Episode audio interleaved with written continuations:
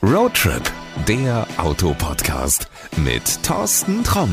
Heute haben wir mal einen Roadtrip gemacht, ja, nach Budapest. Und zwar geht es heute um das, was unten am Auto dran ist, was du wahrscheinlich überhaupt kaum beachtest, was aber die einzige Verbindung zwischen dem Auto und der Straße, nämlich der Reifen. Und ich bin hier bei Hankook gewesen im Werk und habe mir angeschaut, wie werden Reifen eigentlich gemacht, wie werden die kontrolliert. Was mich am Anfang, das muss ich erst mal erzählen, am meisten beeindruckt hat, ist, jeder einzelne Reifen, der aus diesem Werk kommt, jeder einzelne, wird geprüft ob der in Ordnung ist. Der wird händisch geprüft, der wird mit diversen Messtechniken geprüft. Da war ich total baff, weil ich dachte immer, die nehmen mal irgendwie so alle tausend Reifen ein aus einer Charge, gucken sich den an, ob der in Ordnung ist und dann geht's weiter. Aber nein, man hat mir das wirklich versprochen. Jeder einzelne Reifen, der rauskommt, der ist geprüft. Und wer das jetzt ganz genau wissen muss, das ist Klaus Krause, der ist der Entwicklungschef von Hankook in Deutschland. Kann ich das so sagen? Ist das richtig? Es ist richtig, in Hankook in Hannover. Klaus, du hast mit mir zusammen diesen Rundgang im Werk hier in Budapest gemacht. Das ist, glaube ich, für Hankook ein ganz wichtiges Werk. Also nicht nur, weil es so wirklich riesengroß ist, aber auch generell, weil es, glaube ich, so der erste Schritt hier in die Entwicklung von Hankook war. Ja, es ist für uns ein sehr wichtiges Werk, weil es ja in Europa ist und hier unsere europäischen Kunden beliefern können. Einmal die europäischen Selbstmarktfahrer und zum anderen auch die OE-Kunden Audi, Porsche, Daimler, Mercedes und weitere. Hankook ist ein koreanischer Hersteller. Warum ist es jetzt wichtig, dass die Reifen aus Europa kommen? Ich denke, die könntest du doch genauso gut auch in Korea bauen, oder nicht? Da werden sie auch gebaut, aber der Kunde hier, gerade der europäische Kunde, möchte die Reifen aus dem europäischen Inland, Ausland kaufen und das ist daher strategisch sehr wichtig, allein auch, weil die Logistik natürlich viel, viel geringer ist äh, oder Logistikaufwand geringer ist und wir den Kunden sehr schnell on time und just in time beliefern können. Ich habe eben gesagt, du bist der Entwicklungschef in Hannover. Äh, warum bist du Entwicklungschef in Hannover? Willst du eben nicht jeden Tag bis nach Budapest zum Entwickeln fahren? Wir sind in Hannover, weil wir dort unseren Standort gegründet haben mit vielen Ingenieuren, die in Deutschland ausgebildet worden sind. Wir haben aber links, das muss man dazu sagen, auch ein kleines Team hier in Ungarn, was äh, zu unserem Entwicklungszentrum gehört, wie ein kleines anderes Team, was in Jada ist, in Spanien, wo die das Testen unterstützen. Darfst du so ein bisschen verraten, was du eigentlich tagtäglich machst oder ist es so, so streng geheim, dass du da überhaupt gar nicht drüber sprechen kannst? Was macht ein Entwicklungschef den ganzen Tag bei Hankook? Er kontrolliert und managt alle Prozesse, kann man sagen, die zur Entwicklung beitragen. Das heißt, äh, dass wir die entsprechenden Prozesse für die Reifenentwicklung äh, in Hannover äh, aus Korea implementiert haben. Unsere Reifen entsprechend der Spezifikationen geworfen werden.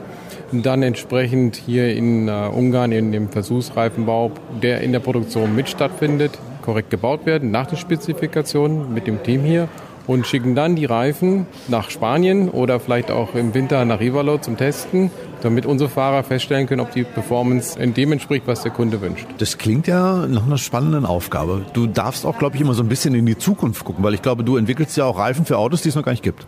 Wir entwickeln eigentlich nur Reifen für Autos, die es noch nicht gibt, die der eine oder andere schon mal im Magazines gesehen hat mit Vorstellungen. Ähm, es gibt aber auch Fahrzeuge, die noch keiner wirklich kennt und äh, das ist natürlich eine sehr spannende Sache. Aber Zukunft heißt auch die Zukunft kennen, das heißt alle Regularien der Zukunft schon im Voraus zu planen. Regularien klingt jetzt für mich irgendwie nach, was weiß ich, Straßenverkehrsordnung oder sonst irgendwas? Regularien sind die europäischen oder weltweiten Normen, die natürlich der Reifen erfüllen muss, oft begleitet auch von den äh, Anforderungen an die Fahrzeuge selber. So, jetzt sagen wir zu Hause, naja Gott, was soll so ein Reifen können? Schwarz, rund, Loch in der Mitte, fertig. Genau, mehr braucht er eigentlich nicht können. Der große schwarze Donut. Nein. Also der Reifen muss sehr viel können. Heutzutage, wir, du sagst ja gerade, wir müssen in die Zukunft schauen, müssen wir davon ausgehen, dass äh, wir demnächst sehr viel mehr E-Fahrzeuge haben als jetzt. Und diese E-Fahrzeuge haben ein, ein höheres, sage ich mal, Potenzial an Performance, das sie abrufen. Dazu gehört eben ein niedriger Rollwiderstand, damit das Fahrzeug möglichst leicht fährt.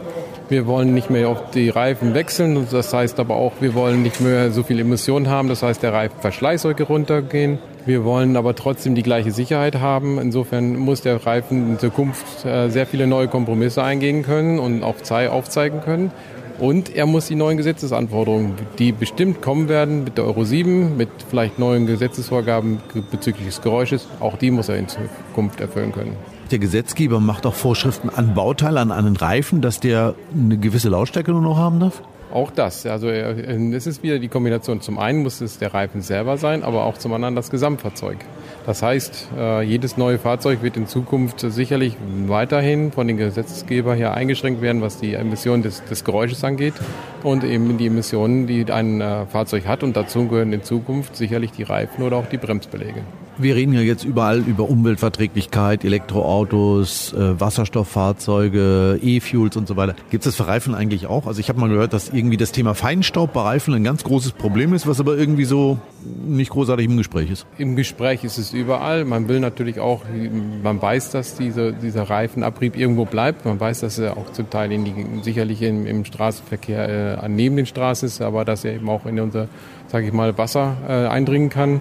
Insofern ist es sehr, sehr wichtig, dass wenn wir dort Abrieb haben, der eben natürlich den Gesetzesvorgaben gibt, dass man die Materialien kennt und auch weiß, dass sie nicht toxisch sind. Kannst du das schon mal für Hankook Reifen bestätigen, dass das so ist? Das kann man so bestätigen, aber es gibt immer wieder neue Stoffe, die eben, sage ich mal, die Grenzwerte runtergesetzt werden. Man guckt sich in Europa auch von den Regularien her genau an. Es gibt dort auch eigens Projekte, die dort laufen, wo immer wieder geguckt wird, welche ähm, Materialien könnten toxisch sein. Die werden weiter untersucht, braucht man ja Langzeitstudien. Und äh, in diesem Programm selber wird das dann verfolgt und äh, wird dann auch frühzeitig nach Ersatzstoffen gesucht. Aus meiner Sicht, wir werden in der Zukunft definitiv elektrisch fahren. Also immer mehr Hersteller haben ja schon gesagt, dass sie irgendwie keine Motoren, Verbrennungsmotoren mehr entwickeln oder keine mehr bauen. Wir werden mit Elektroautos unterwegs sein. Ist das für den Reifen eine andere Herangehensweise als für einen Benziner oder einen Diesel? Es ist schon heute eine andere Herangehensweise, weil wir wissen ja, bei den Elektrofahrzeugen müssen wir wesentlich höheres Drehmoment von Anfang an auf die Straße bringen und äh, das auch vermeiden, dass dort gleich der große Abrieb stattfindet, generell der Abrieb stattfindet und was auch vorhin schon gesagt habe, ähm, wir müssen ja eine hohe Reichweite ermöglichen. Nicht nur durch die Batterie, sondern auch durch den Reifen, weil er kann dazu beitragen mit seinem niedrigen Rollwiderstand, dass das Fahrzeug äh, im Sommer, aber vielleicht demnächst wichtig auch im Winter nicht äh, dann an äh, Laufleistung verliert. Wir haben hier ja in Roadtrip der Autopodcast schon mal darüber gesprochen. Es gibt ja diesen Ion-Reifen von Hankook, der ist ja speziell für Elektroautos entwickelt worden. Seid ihr, glaube ich, auch Marktführer mit gerade dieser Spezifikation für Elektroautos? Das sind wir und da äh, sind wir auch stolz auf und ich glaube auch, dass das die richtige äh, Wahl war, in diesem Segment eigene Fahrzeugreifen zu entwickeln. Und äh, das wird man in, in Zukunft auch sehen, dass wir, äh, wir haben sehr viele neue Aufträge, dass man den einen Reifen sicherlich verstärkt äh, auf dem Markt und äh, auf neuen Autos sehen wird. Ich frage jetzt mal neugierig, darfst schon sagen, wer? Nein, das darf ich leider noch nicht sagen. Ich hab's versucht, es hätte klappen können. Aber gut, dann lassen wir uns mal überraschen. Ich denke, wenn da neue Reifen auf neuen Fahrzeugen montiert sind und du drüber reden darfst, dann würde ich vorschlagen, dann komm doch einfach nochmal vorbei oder ich komme nochmal hier dich in Budapest besuchen und dann reden wir mal drüber, auf welchen neuen Autos der Reifen von Hankook jetzt exklusiv verbaut ist. Sehr gerne. So, und das war's auch schon für heute aus Budapest. Ich pack dir nochmal einen Link zur Webseite von Hankook in die Shownotes. Da erfährst du dann alles Wichtige über ja, den Reifenhersteller an für sich und auch die Reifen für die Elektroautos, die eben halt ganz was Besonderes sind. Alle Infos findest du auf der Webseite. Link, wie gesagt, in den Shownotes. Ja, und das soll's für heute gewesen sein. Unsere nächste Folge, die versäumst du nicht, wenn du uns bereits abonniert hast, denn dann taucht die automatisch auf deinem Smartphone, auf deinem Tablet oder auch auf deiner Alexa auf. Wenn du das noch nicht gemacht hast, jetzt nochmal schnell den Abonnieren-Button drücken und dann sind wir mit der nächsten Folge ganz einfach wieder zusammen. So, und das soll's gewesen sein. Ich gucke mich jetzt hier noch ein bisschen in Budapest um. Ich wünsche dir alles Gute, pass gut auf dich auf. Bis zum nächsten Mal und adios. Das war Roadtrip der Autopodcast mit Thorsten Tromm.